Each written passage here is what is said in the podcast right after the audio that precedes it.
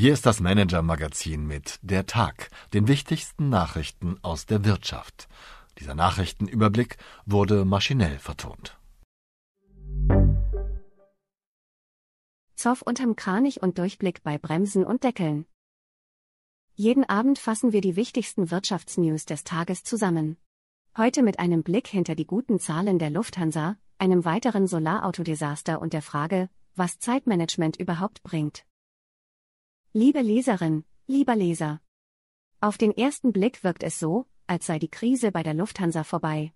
Zum Jahresende wandte sich Vorstandschef Carsten Spohr an seine Crew, nach den schweren Prüfungen der Pandemie seit 2022 wieder ein gutes Jahr gewesen, frohlockte er, das sechstbeste in der Geschichte der Airline.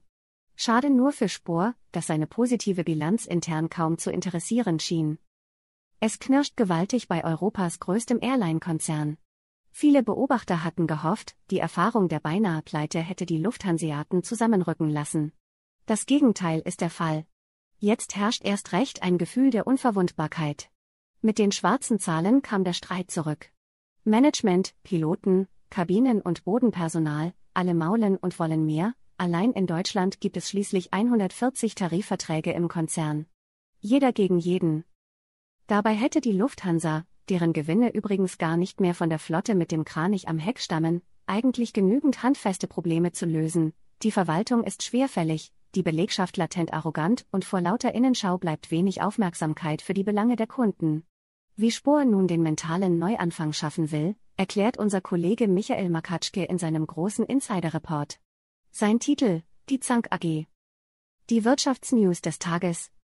T-Mobile US will Ryan Reynolds Mobilfunkmarke kaufen, die US-Tochter der Deutschen Telekom geht auf Shoppingtour.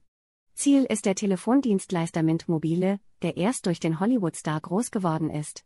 Der Deal könnte mehr als eine Milliarde Dollar kosten, berichtet exklusiv unsere Kollegin Mirjam Hacking. Solarautomarke Lightyear in Geldnot. Nach Sono Motors geht einer weiteren Solarauto-Hoffnung das Geld aus. Das niederländische Start-up Lightyear stellt die Produktion seines ersten Modells wieder ein, berichtet unser Kollege Christoph Seierlein.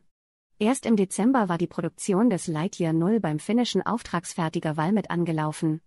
Eigentlich sollten 946 Exemplare für je 250.000 Euro produziert werden. Katar wird zweitgrößter Aktionär der Credit Suisse. Der katarische Staatsfonds hat seine Beteiligung an der Credit Suisse ausgeweitet und steigt zum zweitgrößten Anteilseigner der Schweizer Großbank auf.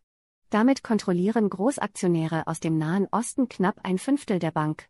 Das krisengeplagte Institut steht derzeit vor einer großen Umstrukturierung. Teile des Investmentbankings wollen verkauft und mehr als 9000 Stellen gestrichen werden.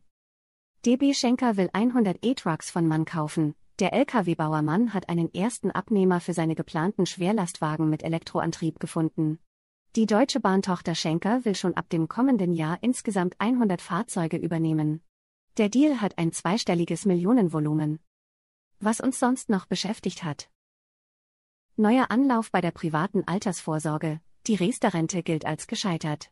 Zwar existieren bundesweit noch 10,5 Millionen Verträge, aber Spaß machen sie fast niemandem.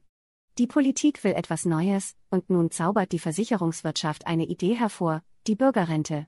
Interne Papiere zeigen, wie sie funktionieren soll, und dass sie gar nicht so anders ist als die Riester-Rente. Ein Versuch, weiter im Geschäft zu bleiben, wie Kollege Lutz Reiche beschreibt. Mehr Durchblick in der Energiepolitik, vor lauter Deckeln und Bremsen konnte man in Sachen Strom, Öl und Gas in den vergangenen Monaten schon einmal leicht den Überblick verlieren. Was gilt jetzt eigentlich? Was soll das bringen? Und funktioniert es?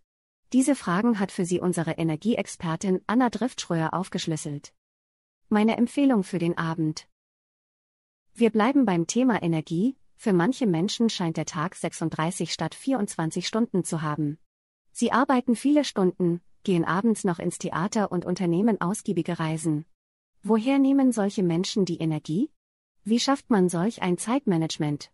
Jedenfalls nicht mit klassischem Zeitmanagement, sagt Matthias Fischedick. Der Coach erklärt, erfolgreiche Managerinnen und Unternehmer haben oft ein herausragendes Energiemanagement. In unserem Führungspodcast Team A berichtet er, was das ist und wie man das macht.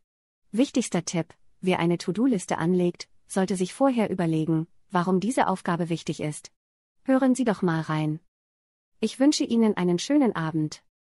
Ihr Oliver Hollenstein. PS. Haben Sie Wünsche, Anregungen, Informationen, um die wir uns journalistisch kümmern sollten? Wir freuen uns auf Ihre Post unter chefredaktion at manager-magazin.de. Dieser Text wurde maschinell vertont. Wir freuen uns über Ihr Feedback unter vertonungen at manager-magazin.de.